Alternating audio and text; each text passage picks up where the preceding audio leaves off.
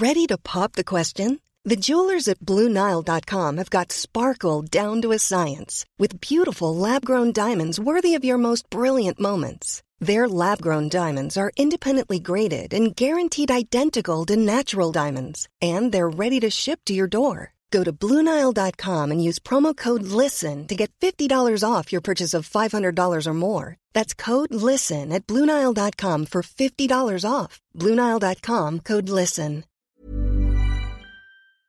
Alors on est avec Thomas Wiesel. Salut Thomas.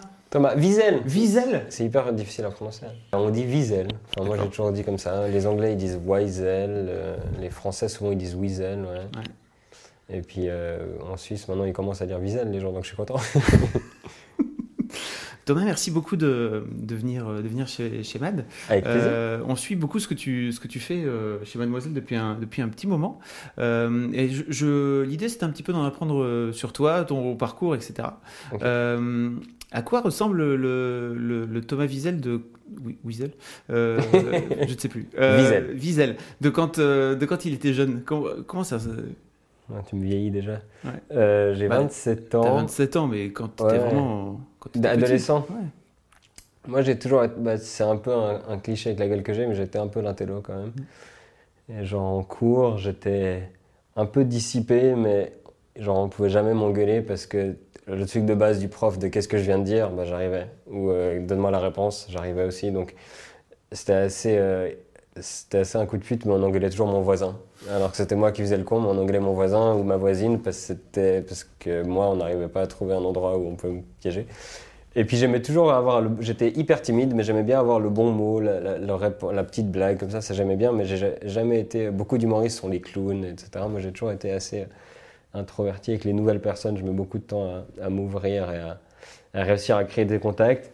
Euh, j'ai eu une adolescence, je crois, assez ingrate au niveau physique, où j'ai mis assez longtemps à ressembler à un adulte. Et, et j'étais très longtemps dans une espèce de phase entre deux, euh, où j'ai pas beaucoup de succès avec les filles, ce qui est un peu, je pense, l'origin story de la moitié des humoristes masculins qui ont développé des blagues parce que ça se faisait pas tout seul. Et puis euh, j'étais déjà un peu, ouais, à regarder l'actu. euh, dans mon entourage, les, les oncles et tantes, ils disaient que j'allais devenir politicien, des trucs comme ça. Donc j'étais déjà, je pense, un petit peu bizarre.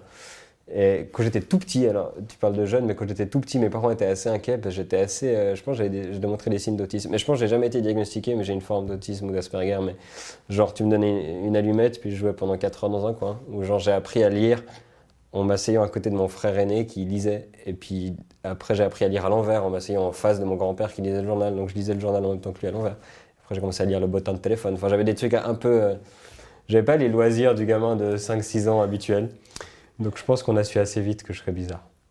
mais tu disais que t'as pas été diagnostiqué, mais donc euh, t'as pas, t'es pas allé chez un psy à un moment donné pour te dire. euh, Je suis allé chez un psy à un moment donné, mais c'était plus parce que je m'ennuyais à l'école. Et j'ai sauté une classe simplement parce que je m'ennuyais à l'école. Je crois que j'avais dit une fois que ça m'a énervé parce que les gens de ma classe ils pleuraient. Tu vois, j'avais je sais pas 5-6 ans, puis du coup ils m'ont sauté d'une classe. Puis après je m'ennuyais, j'ai dit dire une ou deux fois que je m'ennuyais, donc ils m'ont fait retourner chez le psy où elle m'a fait faire des tests de QI et des trucs. Et euh, je me rappelle que c'était tellement insupportable, je corrigeais le test de QI parce qu'il y avait, il y avait un truc où euh, c'était un test adapté pour enfants. Je crois que j'avais, je devais avoir 10 ans.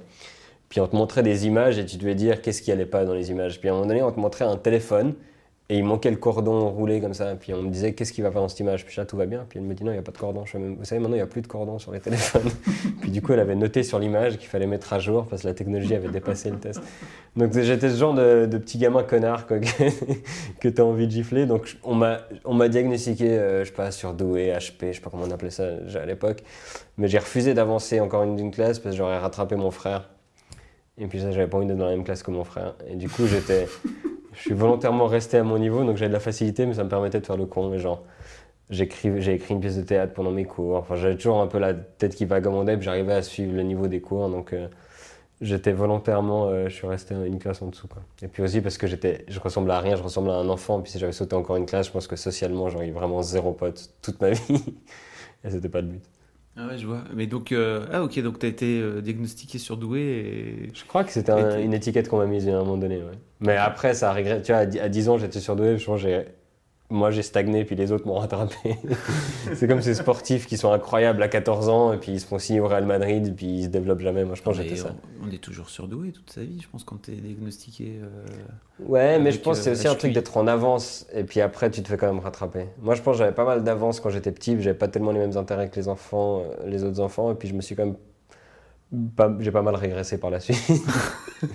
Parce que tu t'auto. Euh, tu t'auto-contenais, c'est ça? Non, parce que je pense que bah, j'ai découvert les filles, j'ai découvert Internet, enfin j'ai découvert des trucs qui étaient peut-être un peu moins euh, stimulants intellectuellement, entre guillemets. Euh, Internet, Internet, ça peut l'être, mais moi la façon, la façon dont j'utilise Internet, c'est hyper... Les filles aussi, ça peut être stimulant intellectuellement. Ça peut l'être aussi, oui, oui, mais pas quand tu cours après comme un débile, quoi. certaines conversations, mais... Déjà, je sais plus qui disait, je crois que c'est Farid qui dit que si les filles tu cours après, c'est-à-dire qu'elle est le cours aussi. Donc euh, c'est un peu ça qui résume bien aussi mm. ma carrière de séducteur. Mais euh, moi, la façon dont j'utilise Internet, c'est genre, moi je lis l'actu, tout ça évidemment. Je lis beaucoup l'actualité sportive. Je sais pas si c'est très mademoiselle friendly, mais moi je suis à mm. peu près tous les sports imaginables. Si, si. Et, euh, et, du coup, je lis une chaîne d'articles là-dessus. Ça me prend énormément de temps qui est totalement inutile pour ma carrière. À part quand je suis allé à, Montréal cet été où j'ai pu leur faire des gags sur le hockey, ils étaient tous incroyablement surpris que j'ai suivi toute la saison de hockey. Donc ça m'a servi une fois dans ma carrière et ça me prend à peu près deux heures ou trois heures par jour parce que je regarde les matchs aussi en live. Donc ça c'est le truc le moins utile. Et je fais plein de quiz. Je sais pas si tu connais Sporkle ou des trucs comme ça, ou des quiz en, flash ou comme ça où, tu dois citer les présidents américains ou les plus grandes villes du monde ou tous les joueurs de NBA de l'année et tout ça. Et puis je l'ai fait et puis je suis un peu teubé donc je l'ai fait jusqu'à que j'ai tout juste.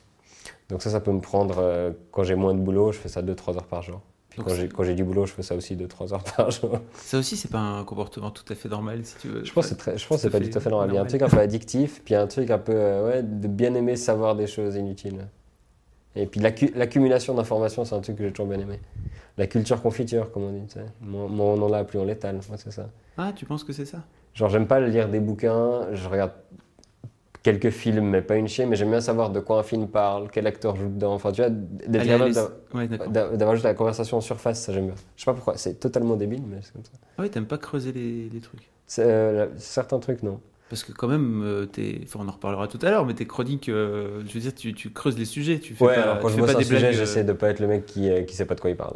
Ça, ça, je déteste. Mais tout ce qui est un peu pop culture, comme ça, en surface, ça me suffit. Tu sais, il y a un livre qui s'appelait Comment parler d'un livre qu'on n'a pas lu ouais. Je pense que j'ai ça. J'ai pas lu ce livre non plus, ce qui m'empêche pas de t'en parler. Mais euh, je pense que j'ai ça un peu. Tu sais, j'aime bien être inclus dans les conversations puis pas, pas être largué, mais j'ai pas, euh, je sais pas, l'attention span, le cycle d'attention nécessaire pour creuser tous les trucs. Donc, euh, donc c'est un peu ça. Ça, je fais des quiz. Et donc c'est ton, donc tu finis par faire une, une école de commerce, c'est ça? Ouais. Après, après le. Alors, je sais pas, donc tu es suisse, donc il y a, l'équivalent d'un bac, j'imagine. Donc c'est un peu bizarre. Euh, oui, il y a l'équivalent d'un bac, qu'on appelle d'ailleurs un bac, qui s'appelle une maturité fédérale, mais dans le jargon, on appelle un bac. Et j'ai fait ça, donc on finit un peu plus tard que vous.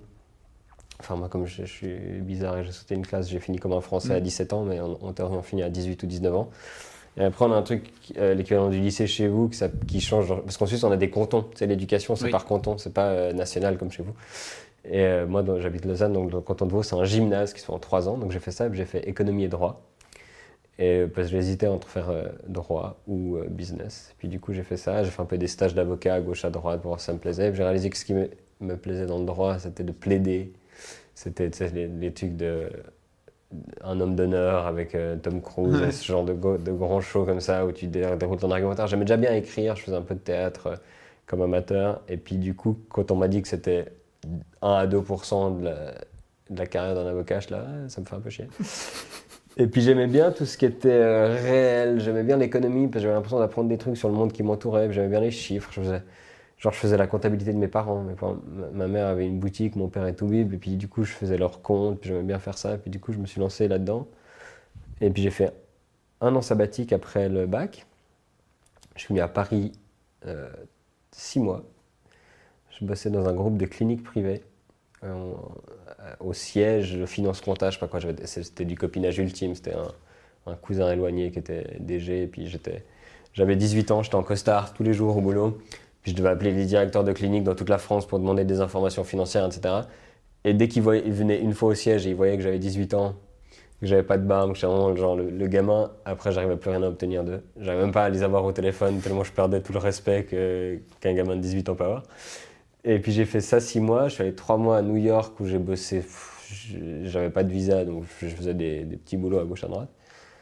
Et puis après, j'ai commencé une école de commerce, euh, trois ans, avec la dernière année aux États-Unis aussi. Et puis c'est là que j'ai réalisé en échange aux États-Unis que sans mes potes, les cours c'était chiant, et puis qu'en fait les cours en, tant que tels m'intéressaient pas tellement. Et puis c'est là, je pense, j'ai commencé à forger aussi mon opinion politique de voir ce que j'apprenais, et puis ce, capitalisme, cette euh, quête du profit euh, me parlait de moins en moins. Et surtout, je commençais à voir peut-être un peu la différence avec euh, certains de mes camarades. Alors, ils n'étaient pas tous le cliché HEC comme on imagine, mais il y en avait quand même des comme ça, et même ceux qui ne l'étaient pas, il y avait quand même une volonté de faire carrière et de gagner de l'argent et d'être bien. Et ça, ça me correspondait plus du tout. Puis je réalisais que ce que j'aimais bien, c'était écrire.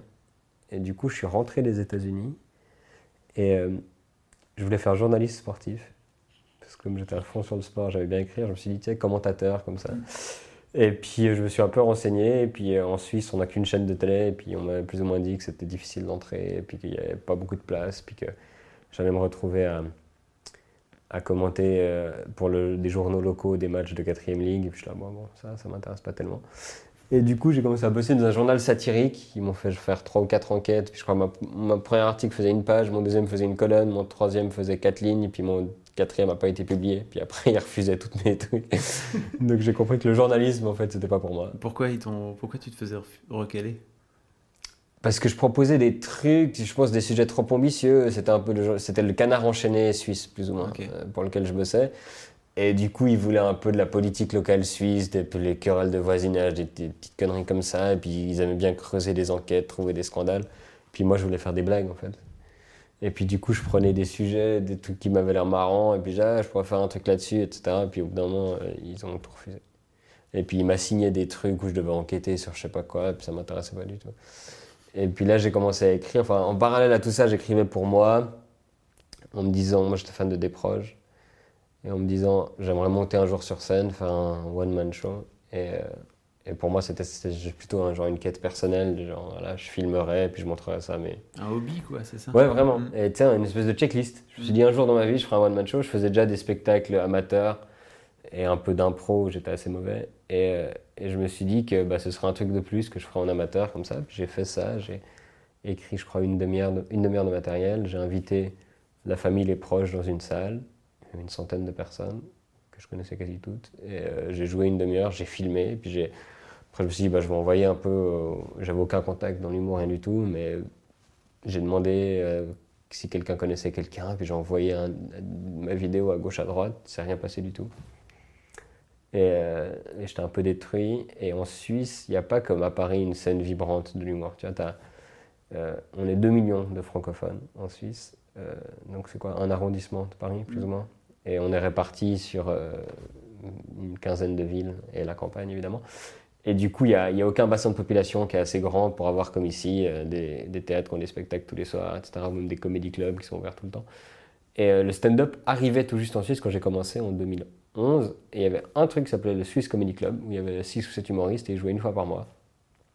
Et je les ai contactés eux en disant voilà, je suis un humoriste qui se lance, voilà ma vidéo, tout ça. J'ai contacté le producteur et ça s'est assez mal passé parce qu'il voulait me donner des cours de stand-up, parce qu'il lançait une école en parallèle, il lançait des cours, puis il voulait que je m'inscrive à ses cours, etc. Ça m'intéressait pas tellement, parce que moi j'avais l'impression qu'il fallait que je fasse de la scène, que j'apprenne sur scène.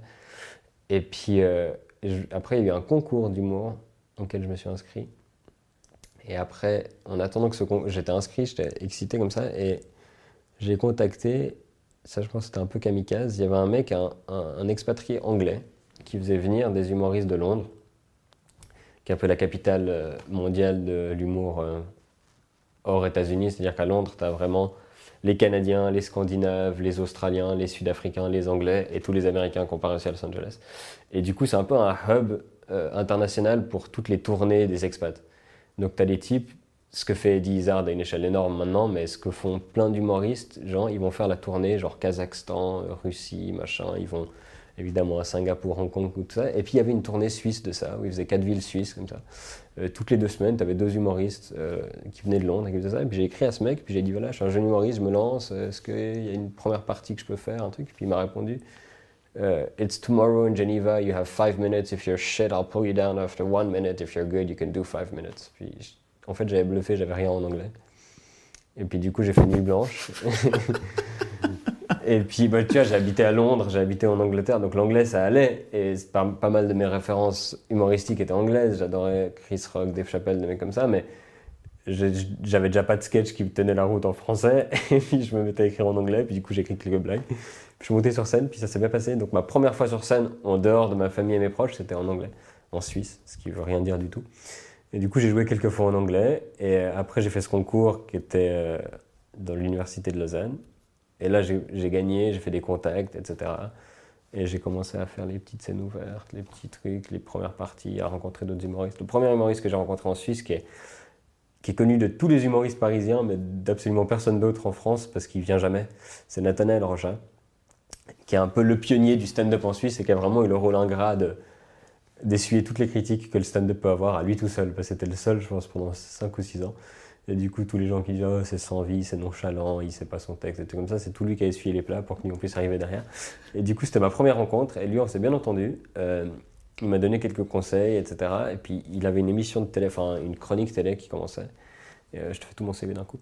Et, euh, et, du coup, il cherchait un auteur. Et moi, je, je, m'étais fixé au début parce que, contrairement à Paris, tu peux pas jouer tous les soirs en Suisse. Et tu peux même pas jouer toutes les semaines au début quand tu es inconnu. Et du coup, je joue à peu près une fois par mois. Et je me suis dit, bah, j'ai très peu de temps de scène par rapport à d'autres endroits, donc il faut qu'à chaque fois je change tout mon texte. Ce qui est un peu con au début parce que tu es censé quand même peaufiner, etc., prendre machin. Mais du coup, au début, je me suis vraiment fixé que je jouais 5 minutes, mais je jouais chaque mois 5 minutes différentes. Et, et ça me faisait écrire pas mal sur l'actu, ce que j'ai fait dès le début. Et puis du coup, euh, les gens ils remarquaient ça aussi, que j'écrivais sur l'actu, que j'ai changé mon texte, etc. Et puis bon, parfois je me plantais, évidemment, c'est de la merde. Mais euh, Nathanaël, il avait besoin de quelqu'un qui l'aidait à écrire sur l'actu, puis du coup, j'ai commencé à écrire pour euh, sa chronique. Et, c'est comme ça que j'ai eu un manager après très peu de temps, parce que c'était manager de Nathanaël qui a vu ce que j'écrivais, qui m'a rencontré, puis on a commencé à bosser ensemble. Et du coup, j'ai gagné ma vie dans l'humour avant que quiconque sache qui, qui j'étais. J'ai vraiment à l'envers où je faisais des soirées privées, j'allais vraiment dans les. Euh, euh, dans les comités d'entreprise, vous appelez ça en France. Donc je venais pour la soirée de Noël, de l'entreprise de comptabilité, je sais pas quoi. Puis il me mandatait et mon manager, il négociait que j'allais écrire, euh, je faisais 20 minutes, puis j'allais faire 10 minutes personnalisées, genre sur, le DRH, sur la mm. boîte, sur leur site web, machin. Et, euh, et du coup, ils n'avaient aucune idée qui j'étais, puis tu devais les, tu devais les gagner. Tu devais à chaque fois les gagner. Donc ça, j'ai pris l'habitude d'adapter mes blagues pour intéresser les gens. Parce que si je leur parle de moi directement, ils savent pas qui je suis, ils s'en battent les couilles. Et donc je leur parlais d'eux. Et ça, c'est un truc que j'ai eu dès le début. Et maintenant, je fais ça un peu partout. Genre, si je vais, à, comme je disais, à Montréal, je vais parler de hockey, je vais parler de leur polémique, je vais dire, bah voilà, je m'intéresse à vous. Puis après, une fois qu'ils ont acquis ça, qu'ils se sont marrés, tu peux leur parler de toi. Parce que moi, j'ai pas la prestance. Euh, je suis toujours jaloux des humoristes où ils montent sur scène, puis ils ont une espèce de d'électricité et puis de magnétisme autour d'eux. Puis t'es là, putain, qui est ce mec? Qui est cette nana? J'ai envie de savoir ce qu'il ou elle va me dire. Moi, j'ai pas ça. Moi, c'est un peu. Les gens, j'ai pas le charisme qui me permet d'attirer les gens dans mon univers. Donc, il faut vraiment que j'aille les chercher. Et ça, j'ai appris à le faire en, en écrivant beaucoup. Et en écrivant sur des sujets qui touchent les gens. C'est fou. Mais qu'est-ce qui t'a amené à, à, passer, en fait, de de tiens, en fait, je suis parti pour faire un truc d'avocat. Parce que sur euh, Mademoiselle, tu vois, elles sont un peu dans cette période-là, entre 18 et 30 ans, où tu pars sur des rails à un moment donné, et euh, où tu te dis, ah, en fait, euh, non, le truc que je prépare depuis des années, c'est pas ça du tout, en fait, que je veux faire, et je veux tout changer. Ça se passe comment dans ta tête? Ça se vient Mais je crois que j'ai toujours eu déjà l'angoisse de faire la même chose toute ma vie. Moi, j'ai un peu la, la claustrophobie des engagements. Genre, dans un ascenseur, ça va parce que je sais que ça va durer 30 secondes. Mais genre, dans un CDD ou une place de bureau, je panique parce que je vois pas la porte de sortie. Puis je vois pas, et malheureusement, c'est pareil pour mes relations amoureuses, mais c'est une autre histoire. Mais dès que c'est un truc où je vois pas la fin, je suis paniqué. En fait, quand j'étais petit, j'étais, j'étais hum, terrifié de l'infini. J'arrivais pas à dormir parce que j'avais peur de l'infini. J'avais 8 ans. Mm-hmm. Et, euh, et je demandais à mes parents ce qui se passait quand on mourait, puis ils me disaient, bah, on va au ciel. Puis je dis, ok, après. Bah, il n'y a pas d'après, c'est comme ça tout le long. Je fais comme ça tout le long. Quand ça s'arrête, ça s'arrête jamais. Puis moi, c'est ça qui me faisait peur, c'est le truc qui s'arrête jamais. Ça me fait toujours un peu peur, mais j'ai rangé ça dans un coin de ma tête, puis j'y pense plus. Mais à 8 ans, j'arrivais pas à dormir à cause de ça. Puis mes parents, ils m'achetaient des bouquins sur l'infini, qui étaient genre des bouquins scientifiques. Je sais pas quoi, j'avais 8 ans, j'essayais de lire ça, je comprenais rien. Et je pense que ça m'a ça, ça, poursuivi dans le sens où j'avais peur de faire une carrière tout le temps la même chose. Et, pour ça, j'ai l'impression que les, le- les études HEC, c'est un truc qui m'a rassuré parce que ça ouvrait plein de portes. Tout le monde dit ça, ça ouvre plein de portes. Puis du coup, j'ai pas besoin de faire de choix. Et puis je repoussais un peu le choix. Puis quand je suis à la fin de ça, je réalisais que toutes ces portes m'intéressaient pas du tout en fait. Et puis j'ai bossé un peu à temps partiel au début quand je gagnais pas ma vie euh, dans l'humour. Euh, je, faisais, je faisais de la compta pour une entreprise qui faisait des essais cliniques. Et puis je me faisais chier comme un rat mort. Et l'entreprise a fait faillite d'ailleurs. C'est pas ma faute, je crois. Et euh, je vais pas dire que c'est ma faute, que je crois que les statuts, euh, c'est pas encore expiré légalement, ma responsabilité. Mais euh, je pense que c'était plutôt euh, trial and error, genre par tâton, j'ai réalisé que ça me plaisait pas en fait. Et puis que je me suis posé la question, vraiment, c'est tout con, mais qu'est-ce que j'aime faire? Et puis ce que j'aimais bien faire, c'était un peu me donner en spectacle, un peu faire rire les gens, un peu avoir l'impression de changer les choses. Ça, c'est peut-être venu un peu après, mais écrire et provoquer des réactions chez les gens, j'aimais bien. Et puis j'ai réalisé aussi assez vite que j'aimais pas l'argent. Et puis que quand j'en avais plus que ce que j'avais besoin, je savais pas quoi en faire. Et puis du coup, euh, ça, une fois que tu enlèves le facteur argent, bah, tu as beaucoup plus d'alternatives. Bon, j'avais la chance de ne pas être dans le besoin immédiatement, c'est-à-dire que mes parents étaient là si jamais. Euh, je n'ai pas été dépendant trop longtemps, j'ai eu du bol, mais j'ai cette chance-là d'être bien né et puis de pouvoir me dire qu'est-ce que j'ai envie de faire, puis d'avoir le temps de ça. Ce que certaines personnes qui doivent bosser directement à 14 ans ne- n'ont pas ce luxe-là? Mais euh, ouais, l'argent, euh, ça a jamais. C'est pas entré dans ma. Enfin, petit, j'ai- fantasmais sur le fait d'arrêter de bosser à 30 ans pour faire ce que je voulais. Et du coup, je me suis dit, bah, je vais être trader, je vais faire fortune, puis à 30 ans, j'arrête, puis je fais ce que je veux. Puis après, j'ai réalisé que, mais en fait, si t'as pas la Lamborghini, tu as besoin de faire fortune d'abord. Tu peux faire ce que tu veux directement. Et puis, euh, c'est un peu là que j'ai essayé. Mais honnêtement, sans fausse modestie, j'y ai jamais cru. Et J'ai jamais cru. Et maintenant, j'ai encore de la peine à y croire par moment. J'ai l'impression que ça va s'arrêter du jour au lendemain. Parce que tu demandes à n'importe qui dans mon entourage, personne ne me voyait humoriste. Genre, mon frère est plus marrant que moi, ma soeur est plus marrante que moi. Euh, j'ai jamais été le mec qui faisait le show. J'ai toujours su un peu écrire, mais je pense que déjà au début, quand j'ai annoncé que j'allais être humoriste, c'est la blague de l'humoriste de, de, de, de- de- d'open mic qui est insupportable. De, les gens ont rigolé, je me suis dit c'était bien parti, mais vraiment je disais aux gens que j'allais être humoriste et ils Mm. me croyaient pas. Ils me croyaient pas parce que j'ai fait mes études HEC où je faisais des bonnes notes. Et puis euh, du coup, c'est hyper hiérarchisé ces trucs-là. Tu vois, tout le monde se demande les moyennes à la fin de l'année pour savoir si ça, ça, ça. Puis t'es sûr que les mecs qui ont fait les meilleures moyennes, ils vont aller bosser dans telle boîte prestigieuse, dans telle banque, machin. Puis moi, quand j'ai arrêté, puis tu recroises les, euh, les copains de promo, et puis ils font Tu fais quoi maintenant? Je suis en train d'écrire un spectacle. Puis les gens, ils me croyaient pas. Et tout le monde se foutait de ma gueule. Et puis je sais que derrière mon dos, ils se foutaient de ma gueule, et puis personne n'y croyait. Et puis ça a mis hyper longtemps à ce que les gens. Bah, ça a mis longtemps à démarrer. Moi, ça a toujours été un peu. J'ai vite gagné ma vie, mais d'ici à ce que les gens commencent à me voir dans les médias, puis commencent à voir mes affiches, tout ça, ça a mis hyper longtemps. Et, euh, et j'ai mis longtemps à. Je pense que le public que j'ai conquis en dernier, c'est les gens, qui ont- mes potes, puis les gens qui ont fait leurs études avec moi. À ce point-là? Ouais, j'ai l'impression que c'est un truc un peu bizarre qu'on. T'as côtoyé quelqu'un puis qui commence à devenir euh, un personnage public. C'est qu'au début, c'est un peu bizarre, je pense. Et puis, euh, t'as presque envie de détester ça. Ah, ok. Bon, les bons potes, ils sont Oui. venus dès le début, mais tu vois, les connaissances, les gens comme ça, ils étaient plus là un peu, mais c'est qui ce mec et pour qui il se prend et il se croit marrant. En plus, il y a vraiment un truc avec l'humour où j'ai l'impression que c'est. euh, Les gens imaginent qu'il y a beaucoup d'ego et et il y en a évidemment, mais c'est un truc hyper prétentieux de dire je suis marrant au point qu'on va me payer pour l'être. Surtout si les gens avaient l'impression dans la vie de tous les jours que tu l'étais pas. Et du coup, ça j'ai beaucoup ressenti où euh, des fois je croisais des vieux potes euh, de genre de primaire ou de secondaire, bourrés comme ça, qui me disaient Ah, on s'envoie tous une vidéo de toi pour se foutre de ta gueule. Puis je suis là, Bah, ça me fait mal. C'est pas. Pourquoi faire ça Euh, pourquoi vous faites ça Ouais. Et puis c'était mauvais, évidemment. Je crois que c'était une émission de télé où je devais vanner Michel Boujna, puis personne n'avait averti, puis il s'était vexé, puis il m'insultait, puis il n'y avait pas de public, donc en fait c'était hyper malaisant. tu vois. C'était genre, il y avait moi, le présentateur Michel Boujna, qui était pas content, puis moi qui faisais mes blagues tout penaud comme ça, puis ça marchait pas du tout. Et puis mes potes, j'ai croisé un c'est pas un pote, mais un, un mec qui était avec moi qui me dit, Oh, on on est tous à s'envoyer cette vidéo pour se de ta gueule. Et puis je pense que ces gens-là, c'est les derniers que j'ai- réussi à convaincre. Je pense qu'il y en a encore que j'ai pas convaincu, mais parce que les gens, ils ont un a priori négatif. J'ai l'impression quand tu dis que tu vas faire de l'humour, c'est mais pour qui il se prend? Il est vraiment marrant à ce point. Ouais, donc de ce fait-là, en plus, ils ont vraiment ce côté genre, ah, vas-y, fais-moi rire, Ah maintenant, ouais, le, le comique. Hein Ouais. Et puis, tu te dis que les gens qui t'ont connu pour la première fois comme humoriste, bah, t'as pas ce passif à surmonter. Donc, les gens, j'ai l'impression, qui sont fans de moi en Suisse, c'est les gens qui me connaissent de. C'est pas les gens qui me connaissaient il y a 10 ans, c'est les gens qui me connaissent depuis 2-3 ans parce que ils m'ont connu comme humoriste, puis du coup, ils arrivent à apprécier pleinement ce que je fais. Tandis que j'ai l'impression qu'il y a des gens, ils ont, ils ont de la peine à effacer l'image du, du, type qu'ils connaissaient avant. Puis en fait, on a, en Suisse, on a un truc où on n'a pas de star. on n'a pas du tout cette culture de la célébrité, etc. Et euh, on a Federer, on a deux, trois sportifs. Il n'y a quasi aucun chanteur suisse connu, il y en a peut-être deux ou trois. Stéphane Echer. Stéphane Echer, mais tu vois, Stéphane Echer, c'est quand est-ce qu'il a sorti un, un album? Il y a longtemps. Et en plus, c'est un Suisse allemand, tu vois. C'est vrai. Et euh, alors, il chante en français, etc. Il a réussi à conquérir tout le monde, mais on a, dans le côté suisse roman, on a très peu de stars. Genre, le présentateur du téléjournal, c'est une star pour nous. Mais c'est un des seuls. Et puis, du coup, j'ai l'impression qu'il y a ça aussi. C'est. Euh, on n'aime pas trop les têtes qui dépassent. Puis quand tu commences, alors moi c'est hyper petit, mais c'est sur Facebook, puis les gens voient ma gueule comme ça, et puis euh, dans ma ville et une, une ou d'alentour, on me reconnaît un peu.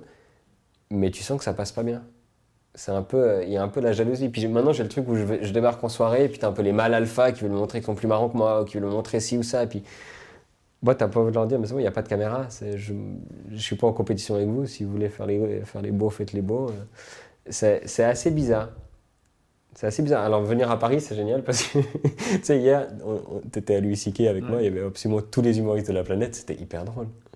C'est hyper drôle parce que tu vois moi je voyais le public lambda donc les fans d'humour avant le spectacle, il y avait un spectacle pour eux dans la salle. C'était vraiment, ils chuchotaient comme ça. Il y a Baptiste Le Caplin, il y a Antoine de Caunes, il y a Mathieu Madagnon, machin. Euh, et, pour moi, c'est hyper cool parce que personne ne sait qui je suis, alors qu'en Suisse, maintenant, ça commence un tout petit peu, puis comme on est très peu, ben ça, c'est un peu différent et tu, tu vois plus vite, je pense, les côtés négatifs de la notoriété. tu peux plus être assis tranquille dans une, dans une salle sans qu'on te reconnaisse et qu'on te bah, En fait, il, les Suisses sont hyper timides puis hyper respectueux, donc ils vont te reconnaître, ils vont un peu te montrer du doigt quand tu penses que tu les vois pas, mais tu les vois toujours. Mais euh, c'est rare qu'ils viennent te parler. Et ceux qui viennent te parler en général, c'est pour te dire un truc gentil. Donc ça va. Il y a juste quand ils sont ivres où c'est un peu chiant. Ouais. Je pense comme partout dans le monde. C'est un peu partout pareil. Ouais, où ils ont plus les, limites, puis ils viennent te dire ce qu'ils pensent. Et puis j'ai un peu le truc où. Euh, comme, comme en Suisse on n'est pas beaucoup, il y a aussi le truc où j'ai pas j'ai un public principalement de mon âge, jusqu'à 35 ans, je pense, qui sont les plus concernés par ce que je fais. Mais forcément, vu que les médias sont généralistes, tu vois, on n'a pas euh, l'équivalent français de, de D8, d'énergie, de machin. C'est tout le monde regarde un peu, bah, soit les chaînes françaises malheureusement, mais les médias suisses, c'est très généraliste. Et puis du coup, tu touches bah, les générations des parents, des grands-parents. Et comme j'ai 27 ans, et parfois j'ai l'air d'en faire encore moins, les gens un peu plus vieux, ils viennent me donner des conseils tout le temps. Et ça, c'est un peu insupportable. Parce que moi, j'accepte volontiers la critique de gens qui savent de quoi ils parlent, j'accepte volontiers les conseils des autres humoristes. J'ai beaucoup de gens que j'admire et, de qui je demande l'avis. Mais des gens lambda, des monsieur et madame tout le monde qui viennent te donner leur avis politique et puis la façon dont tu devrais traiter telle ou telle polémique, ça fait plus chier qu'autre chose. Et moi, j'ai l'incapacité de faire oui, merci, c'est gentil. J'arrive pas à dire. Euh, tu fais quoi alors? Tu les envoies bouler? Bah, Je leur explique pourquoi. Euh, oui, tu rentres dans le débat en fait. Déjà, je rentre un peu dans le débat, ce qui est con. Et puis, je fais aussi un peu ça sur Internet. Je sais que je devrais pas, mais euh, je perds beaucoup de temps à répondre aux gens sur Internet. Et puis, je leur explique pourquoi ils devraient même pas me donner leur avis. Parce que le summum de l'arrogance. et, euh, et en général, ouais, ça passe plus pour de l'arrogance que pour de la pédagogie. Mais euh, ouais, je leur explique que c'est totalement dérisoire de venir expliquer à un type dont c'est le métier comment il doit le faire. Alors que toi, tu n'as jamais écrit ne serait-ce qu'une ligne. Ce qui paraît logique, mais quand tu expliques ça à quelqu'un qui pense bien faire, ça passe pas du tout. J'ai eu quelques altercations à des, à des mariages, à des trucs débiles où les gens me reconnaissent, puis ils font Ah, mais. Parce qu'en fait, moi, en Suisse, on a un parti qui s'appelle l'UDC, qui est l'équivalent du FN, mais qui est euh, le parti numéro un chez nous. Alors, on a plus de partis qu'en France, donc ils font 30%, comme chez vous, mais il s'avère que les autres partis, c'est tellement morcelé qu'ils font moins. Et il fait beaucoup de voix en Suisse allemande. Et c'est un parti bah, anti-immigration, euh, droite conservatrice. Euh, moi je dis extrême droite, mais les médias en Suisse n'ont pas le droit de dire extrême droite. Donc ouais, ils doivent dire droite bourgeoise ou droite souveraine ou droite conservatrice. Mais... Rien que ça déjà c'est grave. ouais, mais ils n'ont plus le droit de dire extrême droite, je sais pas pourquoi. Je sais pas ce qui s'est passé, ils ont décidé de plus le dire. D'accord. Euh, moi je dis extrême droite. Et du coup je suis assez engagé contre eux. Et souvent, bah, c'est eux que je me regarde. Alors, c'est pas, j'essaie de pas que ça vire à l'obsession, mais on a, en Suisse, on a une démocratie directe, qui fait qu'on vote 3-4 fois par an sur des sujets de loi. Pas seulement pour des élections et pour des gens, mais sur des sujets de loi. Et puis du coup, il s'avère que mon avis est tout le temps opposé au leur. Parce que moi, je suis pro-immigration. tu prends l'opposé de toutes leurs valeurs. Je suis pas du tout conservateur, je suis très progressiste. Et du coup, dans mes combats, je suis assez engagé contre eux. Et puis ça représente quand même 30% de l'électorat. Donc c'est 30% de gens qui sont euh, systématiquement pas d'accord avec moi quand je m'engage sur un sujet politique. Et ces gens-là, parfois, ils essaient de te convaincre. Puis tu essaies de leur dire, mais d'accord, vous n'êtes pas d'accord avec moi, il n'y a aucun problème, on n'a pas les mêmes valeurs, mais essayez pas de me convaincre, essayez pas de me dire, ouais, mais on pense vous pourrez être un peu plus subtil quand vous n'êtes pas d'accord. Non. Et parce qu'il y a cette tendance, comme on est petit, de ne pas vouloir. Il y a beaucoup d'humoristes et, de médias en général. Là, je te disais que ceux qui disent extrême droite, tu veux pas perdre 30%, tu vois. Comme, tu as peu de monde, tu veux pas perdre une partie. Et puis du coup, tu es hyper neutre, ou tu es forcé de l'être pour certains médias, évidemment. Et euh, même les humoristes, ils tentent de taper un peu gauche, droite, gauche, droite, gauche. Et moi, je sais pas faire ça. et du coup, parfois, ça passe un peu mal parce que c'est genre. Euh, les gens ont l'impression que c'est systématique, alors moi un peu moins, mais je pense ni eux ni moi on est, objectif. Mais euh, y a, je pense que si je vais dans certaines villes de campagne en Suisse, je ne suis pas très bien accueilli. Mom deserves the best, and there's no better place to shop for Mother's Day than Whole Foods Market. They're your destination for unbeatable savings, from premium gifts to show-stopping flowers and irresistible desserts. Start by saving 33% with Prime on all body care and candles. Then get a 15-stem bunch of tulips for just $9.99 each with Prime. Round out Mom's menu with festive rosé, irresistible berry chantilly cake, and more special treats. Come celebrate Mother's Day at Whole Foods Market. Donc tu te dis que tôt ou tard, peut-être que tu, tu devrais immigrer en France, c'est ça? Ouais, je pense que l'asile politique, j'espère qu'on en est encore loin, surtout qu'on n'a pas vu ce que vous alliez voter. Oui, ça c'est clair. ça pas forcément on va, on va vous accueillir. ça va pas forcément dans ce sens-là. Comment t'en es venu à faire des, des chroniques sur, euh, sur la radio? C'est un des premiers trucs que j'ai fait. Mais ça a mis très longtemps avant que les gens les écoutent aussi. Et là, je suis hyper content parce que maintenant, elles sont, elles sont bien écoutées, elles sont bien partagées. Mais euh, euh, c'était après un an, je crois, où je faisais quelques scènes ouvertes. Il y avait une émission euh, phare de la radio suisse qui était un peu nos grosses têtes à nous qui s'est arrêtée. Et le créneau, c'était le dimanche matin sur la première chaîne de Radio Nationale. Et ils ont renouvelé l'émission et avec plus ou moins la même équipe, ceux qui restaient, mais ils ont introduit un concept où, euh, pendant je crois les six premiers mois, il y avait cinq minutes dans chaque émission d'audition. Pour les nouveaux humoristes, tu venais, tu faisais un papier de cinq minutes, et si tu étais bien, ils te rappelaient. Et puis du coup, j'ai fait ça, et ils m'ont rappelé, j'ai intégré cette émission-là. Et là, j'ai beaucoup appris parce que je devais. J'étais pas en fixe, mais j'étais, je crois, euh, deux, trois fois par mois. Euh, écrire des chroniques d'actu suisse, alors que honnêtement, je suivais plus l'actualité française et américaine, qui est quand même un peu plus intéressante, malheureusement pour nous. Et du coup, j'ai dû, dû écrire des trucs sur la politique suisse, et puis c'est là que j'ai un peu acéré ma, ma, plume. Bon, ce, que, ce qui était chiant, c'est que on doit faire des sketchs. C'était un peu une, une, émission où ils, ils, étaient un peu contre les monologues. Alors, de temps en temps, tu arrives à pousser un monologue en disant, ouais, alors ça, vraiment, c'est un texte que j'ai envie de défendre tout seul, mm. mais sinon, tu dois faire des personnages, des ambiances. C'était un peu du, euh, du sketch radio, quoi. Tu, tu, mettre des. Euh, c'est comme ça que ça se faisait à l'époque. Tu devais mettre des, euh, bruits de porte, des comme ça, des ambiances sonores. Et puis ça, j'étais nul à chier. Vraiment, je savais pas écrire ça. Euh, et, du coup, j'ai un peu appris à la dure à faire ça. Et puis, euh, j'ai fait ça un an et demi, deux ans. Ça marchait pas du tout. Enfin, ça marchait de façon très confidentielle, mais c'est pas, les gens me reconnaissaient jamais de ça. C'est pas ça qui remplissait mes salles. Mais ça m'a permis, dans le petit milieu, d'obtenir un autre truc. Après, j'ai fait des matinales. Ça, c'était hyper pénible. J'ai fait pendant six mois des matinales où tous les matins, je me levais à 5 heures pour aller faire de la radio.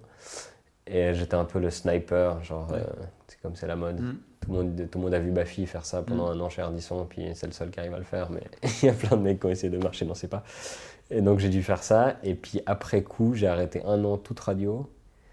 Et euh, là, j'ai repris euh, bah, il y a un an avec des chroniques qui ont bien commencé à marcher, où je me suis dit, parce qu'avant, ce que je faisais, c'était tout con, c'était des blagues, des brèves, quoi. Euh, il s'est passé ça, puis paf, punchline, il s'est passé ça, punchline. Puis après, j'ai décidé, non, ce que je veux faire, inspiré fortement par des mecs comme John Oliver, comme John Stewart, tout mecs comme ça, c'est prendre un sujet par semaine et y aller à fond et décortiquer. Et dès que j'ai commencé à faire ça, bizarrement, ou peut-être que j'étais con avant surtout, dès que j'ai commencé à faire ça, en fait, j'ai réalisé que l'économie Facebook, comme on dit, euh, soit tu es à fond dans le délire, les mecs qui font des vines, des trucs de 15 secondes, d'une minute, où c'est hyper drôle, tu as besoin de réfléchir, puis ça se partage un max, soit faut être. Euh, faut avoir envie que les gens disent Ah, mais c'est ça. Il a résumé ce que je pensais. Il a tout dit. C'est le fameux Il a tout dit. Et puis, du coup, dès que j'ai commencé à donner mon avis, puis à, l'étayer avec des faits, et puis à l'adoucir avec des blagues, c'est un peu le truc que j'essaie de faire. J'essaie de dire un truc malin, une connerie. Ça, nous, c'est Nathaniel Ranchat qui m'a beaucoup aidé. Il a dit Ouais, mais c'est trop sérieux tes trucs, mais plus de conneries. Puis maintenant, vraiment, genre, dès que je dis un truc où j'essaie d'exprimer mon point de vue, je mets une blague la plus conne possible derrière. Comme ça, tu gardes les spectateurs amusés, et puis en même temps, une fois qu'ils sourient, C'est un peu le. Comment, comment il s'appelait Patrick Lelay Le temps de cerveau disponible. c'est du temps de cerveau disponible. J'applique la stratégie TF1. Euh, tu vois, tu attires les gens avec des blagues, puis après, tu essaies de leur faire passer un message. Et dès que j'ai commencé à faire ça, alors il n'y a pas toutes les chroniques qui buzzent, mais euh, j'ai commencé à en avoir dès qu'ils étaient partagés. Et, et, en parallèle, en fait, le timing a hyper bien joué, c'est que j'ai fait le Jamel Comedy Club il y a un an et demi. Et c'est sorti il y a pile un an aujourd'hui, je crois. On est le 22 août, un comme ça. C'est sorti il y a pile un an aujourd'hui. Et il y a eu ce truc de patriotisme. Moi, je suis un peu, j'ai un peu de la peine avec le patriotisme, mais euh, je suis fier d'être suisse seulement quand je suis en dehors de Suisse, c'est très bien. Mais du coup, j'ai fait quelques blagues sur le fait que j'étais suisse sur le plateau du Jamel. Et en Suisse, ça reste. Je sais qu'en France, c'est un peu dilué comme image de marque parce qu'il y a beaucoup d'humoristes qui l'ont fait. Et on trouve toujours des mecs qu'on aime bien et puis des mecs qu'on aime moins. Enfin, c'est une institution. Mais en Suisse, je pense qu'on est trois ou quatre. Et du coup, euh, un Suisse au Jamel Comedy Club, ça a un peu fait l'effet Ah ouais, il est de chez nous, machin. Et puis ça, ça m'a fait sur Facebook et puis sur les réseaux sociaux, ça m'a fait un peu grandir. Et direct après, j'ai commencé mes chroniques, donc ça a fait un peu un espèce d'engouement. Je pense que l'algorithme Facebook, Zuckerberg, machin, a vu qu'il se passait un truc. Mais c'est fou parce que tu, pendant des années, tu poses des trucs sur une page et puis tu as un, deux likes, c'est hyper déprimant, tu as 100 vues, tu as envie de te tuer. Et puis du jour au lendemain, ça commence un peu à prendre, etc. Et puis c'était un peu euh, impressionnant par moments. Et j'ai eu un truc qui s'est passé qui m'a aussi bien fait décoller, c'est euh, on a voté, c'était en janvier, non en février, mais la campagne était en janvier, euh, contre l'immigration de masse en Suisse. Et euh, ça, non, pardon, ça c'était il y a deux ans et c'est passé. Donc les gens ont voté pour limiter l'immigration, pour introduire des quotas d'immigrés. Et en fait, la Suisse a des accords avec l'Union européenne qui fait qu'on n'a pas le droit de faire ça. On a la libre circulation des personnes comme si on faisait partie de l'Europe. Et on a fait une votation qui va contre ça. Donc maintenant, ils essaient de négocier sans se faire jeter de l'Europe même si on n'y est pas, mais sans, se faire renier tous les accords commerciaux et machin. Et le parti, donc l'UDC, ils ont, ils ont eu succès, puis ils ont commencé à pousser. Et là, on a voté pour le renvoi des criminels étrangers.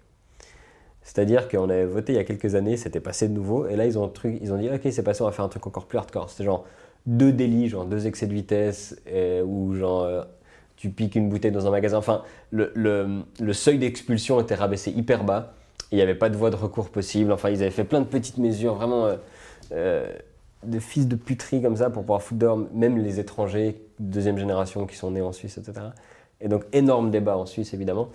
Et le parti populiste, c'est celui qui a le plus d'argent. Et ils nous avaient envoyé à tous, tous les Suisses, dans la boîte aux lettres, un truc de propagande. Genre, pourquoi il fallait voter ça, un espèce de, de journal de 15 pages avec des interviews, des statistiques, des trucs, machin. Et euh, j'avais fait une de mes chroniques où j'ai pris le journal, puis je l'avais décortiqué, et puis je l'avais détruit parce que ça correspond pas du tout à ce que je, ressens.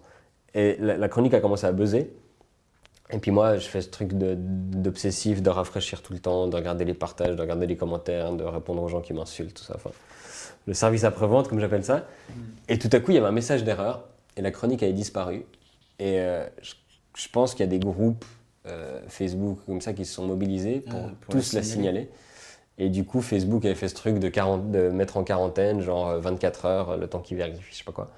Puis du coup, c'était marqué Your post was removed, machin. Et puis j'ai fait une capture d'écran, j'ai posté sur Twitter. On m'a censuré ma vidéo, qu'est-ce qui se passe? Évidemment, ça a été repris par les médias. on a quatre journaux, deux chaînes de télé en Suisse, tout le monde en a parlé. Et puis l'effet Streisand a, a, fait son truc, c'est que la vidéo, elle était sur YouTube, elle a commencé à être partagée. Le lien YouTube sur Facebook, il était partout. Moi, j'avais plus accès à mon Facebook, je pouvais rien faire, donc tout le monde était là, eh, c'est un scandale, machin.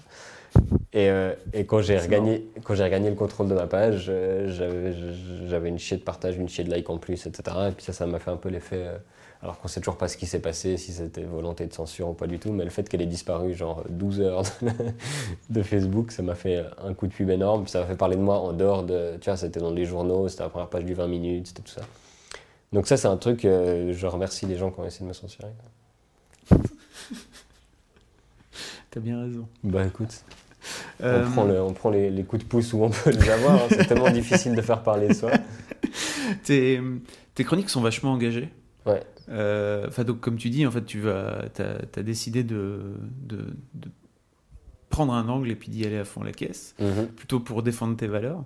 Euh, T'as pas un peu l'impression que, en fait, 2016, c'est un peu un sale temps pour les humoristes que bah, avec la montée des extrêmes de partout, etc., euh, tu te retrouves à être obligé de, bah, de te censurer, de t'auto-censurer. Les humoristes, on a un peu toujours l'antithèse, donc je pense bizarrement, c'est presque bien pour nous.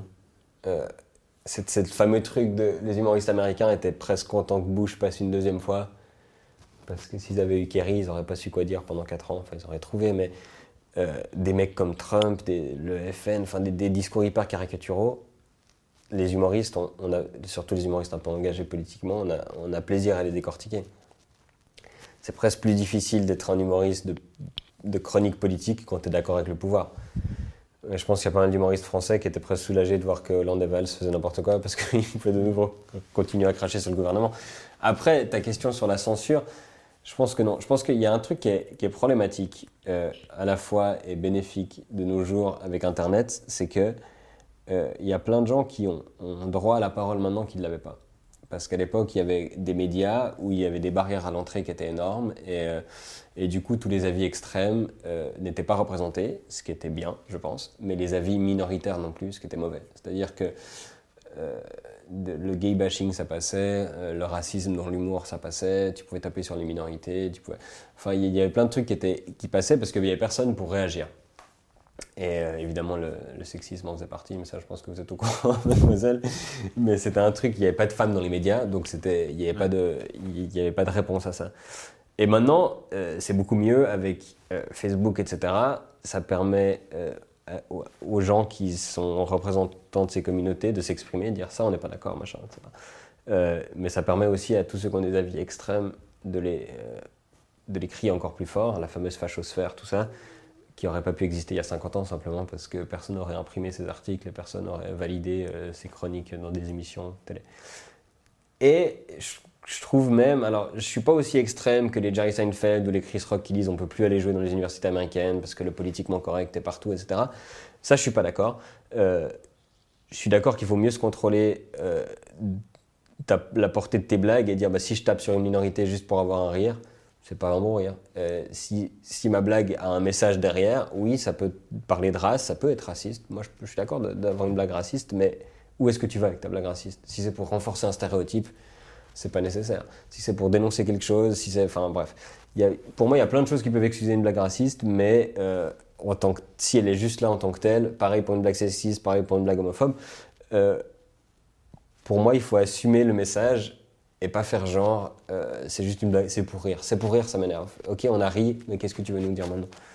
D'ailleurs, je veux pas balancer les collègues, mais je vais essayer d'anonymiser le plus possible. J'ai entendu un sketch récemment où quelqu'un commençait tout juste en faisant un discours de dire j'en ai marre de tel ou tel cliché, c'était sur les femmes, j'en ai marre de tel cliché sur les femmes, que des doubles standards, tout ça. Et la phrase d'après, il faisait une blague la plus misogyne que j'ai jamais entendue. Et on, est plusieurs humoristes à avoir mis pause comme ça, genre, mais comment tu peux entamer ton sketch comme ça pour amener des blagues horribles? Et euh, ça, j'ai de la peine. Après, la culture de, de l'offense, genre on s'offusque de tout. Euh, je trouve qu'il y a des bastions quand même qui sont créés où les humoristes sont devenus des parias et on va chercher des noises. Et, euh, et ça, je trouve pas productif non plus.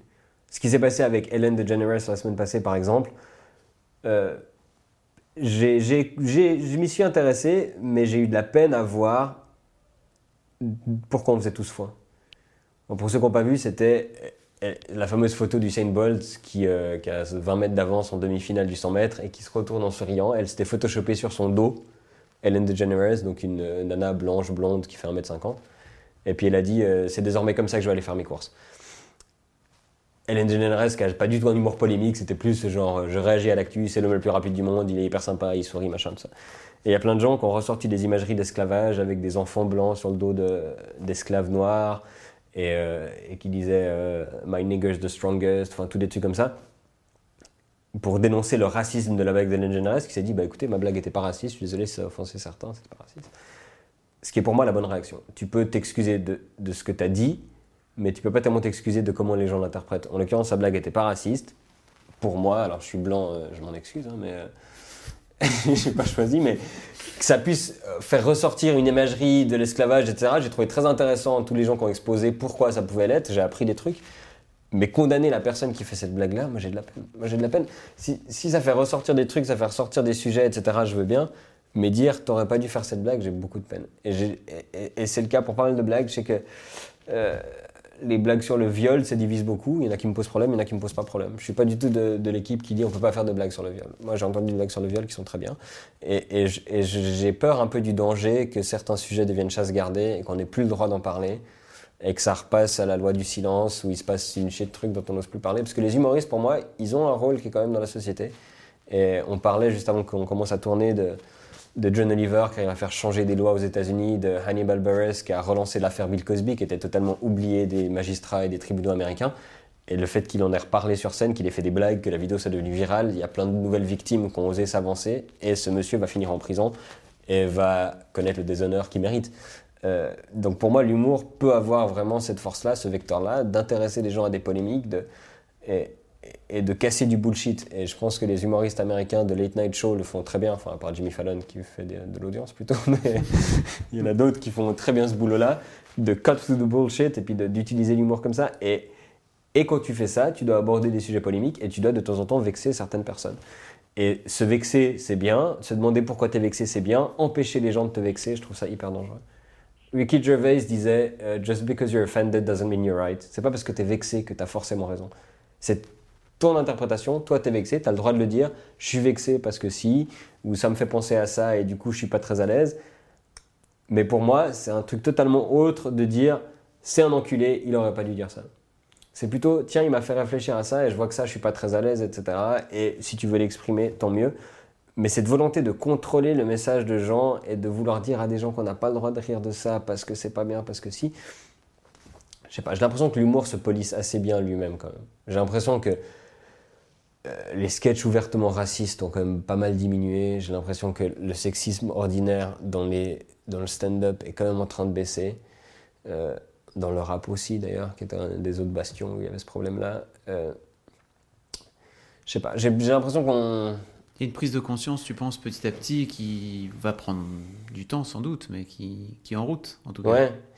Oui, et et la levée d'armes parfois est contre-productive parce que du coup, je connais plein d'humoristes euh, que je respecte énormément qui n'écoutent plus les feedbacks. Parce qu'il y a tellement de trucs totalement inutiles et over the top et exagérés où les gens ils se, ils se fusent pour la moindre connerie que la critique constructive de la personne qui va t'ouvrir les yeux sur un truc, elle est noyée dans la masse. Et puis je connais plein de gens qui lisent pas les commentaires, qui vont jamais écouter un feedback, etc.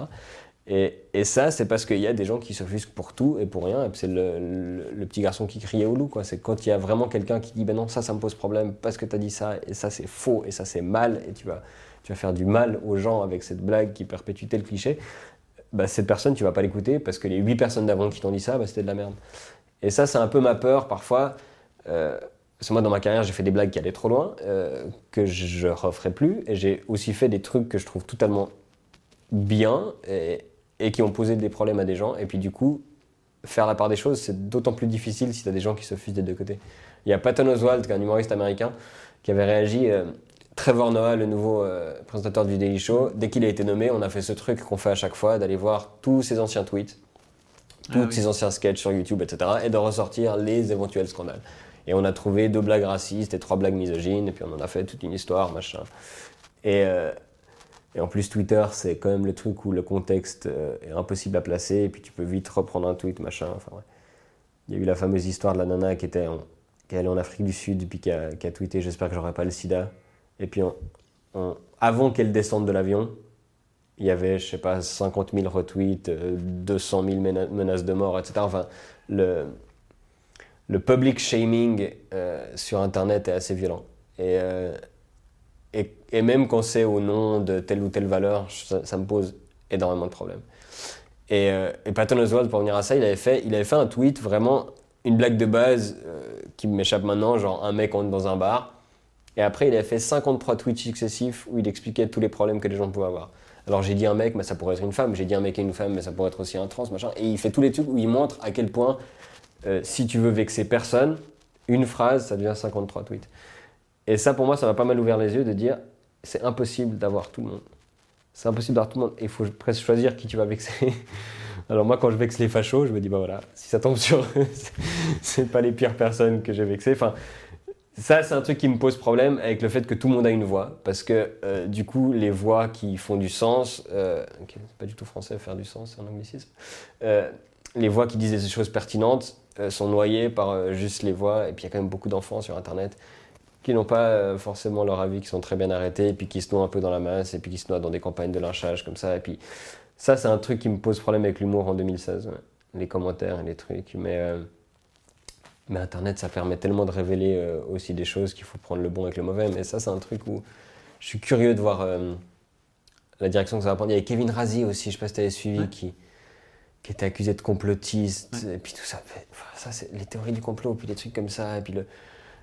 J'ai toujours des mecs qui veulent me dire Ah, mais t'es un humoriste du système, machin, et puis t'as vraiment envie de t'arracher les yeux. Quoi. T'es là, gars, il faut pas croire ce que disent les médias, puis t'es là, bah, déjà ils disent pas tous la même chose, donc ça va être compliqué. Et euh, à un moment donné, tu crois qui? Enfin, il y, a- vraiment un truc de de dérive sur internet où tu peux faire une polémique dans un verre d'eau qui est, qui est un peu flippante quand tu deviens un personnage public parce que tu sais que tu es à, à deux blagues euh, d'être pris là-dedans. Et je pense que c'est ce qui décourage pas mal de gens de faire de l'humour engagé. Moi j'ai entendu pas mal d'humoristes dire Ah non, moi je fais pas de la politique, tout ça, parce que ça vexe trop de monde. Et puis, euh, mais du coup ça laisse un peu plus de place. Moi là j'ai eu un rendez-vous avec euh, une émission de télé où ils disent euh, Bon, on a de la peine à trouver des jeunes humoristes qui parlent d'actualité. Et ça, c'est dommage, parce que je pense que c'est une forme d'humour qui, qui doit perpétuer, qui doit exister, et où les anglo-saxons sont nettement plus forts que nous à l'heure actuelle. Et ça manque en France. Parce que tu regardes euh, ce qui est en train de se passer à Canal, c'est assez, Ah oui. assez triste. euh, et il n'y a, pas- y a pas vraiment euh, cet humour politique euh, qui est représenté, à part dans les radios. Je trouve que France Inter fait un boulot Ouais. assez remarquable. Moi, pour moi, Guillaume Meurice, euh, Pierre-Emmanuel Barré, Charline Vanhoenacker, Alex Vizorek, des mecs comme ça, je trouve. euh, et, et- et Charline et, et Sophia Aram, c'est Mm. moins ma cam, mais la- l'angle est incroyable. Ça, c'est des trucs qui existent beaucoup en radio, un peu moins en télévision, et assez peu sur scène, et très peu dans la nouvelle génération. Et ça, c'est vraiment un truc, s'il y a, s'il y a quelqu'un qui regarde cette, cette émission et qui a des avis sur l'actualité, des avis politiques, et la capacité d'écrire des blagues, à mon avis, c'est un truc qui a, qui a beaucoup d'avenir. Euh, parce que les gens sont toujours demandeurs d'un avis comique et analytique sur l'actualité. Et, euh, et quelqu'un qui fait ça avec euh, les codes de la jeunesse et du stand-up, bah, moi, heureusement, je suis un des rares et du coup, ça me fait avancer ma carrière, mais je peux partager. J'ai assez de boulot, donc je, je donne volontiers à d'autres. Ok, merci beaucoup Thomas. Ça fait presque, dis donc, ça fait une heure qu'on est ensemble. Ouais, je t'ai dit que je faisais les réponses trop longues. Non, c'était, Je t'avais Ah averti. bah, si ça avait été chiant, je t'aurais coupé. À un moment donné, je crois que j'ai fait 20 minutes sur ma vie. Ça se, voit je, ça se voit que je suis jamais allé chez un psy parce que je crois que. Je sais pas si c'est le canapé, le fait que tu sois un peu derrière ta caméra ou je sais pas quoi. À un moment donné, je pense que je me suis écrit chez le psy. Je là, ok, on va parler de moi, très bien, installez-vous. Ouais, c'était, c'était tout à fait intéressant. Bon, bah tant mieux. Merci beaucoup Thomas. Merci on, Fabrice. on va te suivre sur, on continue à te suivre bien sûr sur Mademoiselle. Bah oui, et puis moi je suis très heureux. Alors je peux, pas, je peux jamais commenter sur le forum, ce que je trouve très bien, je critique pas du tout, mais une fois j'avais essayé de m'inscrire parce que je voulais dire merci Ouais. et j'avais pas pu. Et du coup, bah, je profite de dire merci parce que je, je lis vos commentaires et ça me fait toujours plaisir quand il y a un truc euh, sur moi, sur Mademoiselle. Et même les gens qui sont pas d'accord avec moi, je lis et je vous écoute parce que là, pour le coup, je trouve que c'est pas du bruit, je trouve que c'est des gens intéressants, même si je suis pas d'accord avec tout. Mais donc merci aux gens qui partagent mes trucs et merci de vos commentaires et j'aime beaucoup Mademoiselle. Merci Thomas, c'est cool. Merci d'être venu. Merci. À bientôt, bon courage pour la suite. Je reçois plus mes mails sur mon téléphone. Ah bon? J'ai arrêté. Ah, tu Je me suis asservi. se filer à la patte, Ouais, c'est pas ça, c'est que ça sert à rien en fait. libérer, délivrer. Tu réponds pas en fait, t'as juste une urgence, c'est Normally, being a little extra can be a bit much, but when it comes to healthcare, it pays to be extra. And United Healthcare makes it easy with Health Protector Guard fixed indemnity insurance plans. Underwritten by Golden Rule Insurance Company, they supplement your primary plan, helping you manage out of pocket costs without the usual requirements and restrictions like deductibles and enrollment periods. So when it comes to covering your medical bills, you can feel good about being a little extra. Visit uh1.com to find the Health Protector Guard plan for you.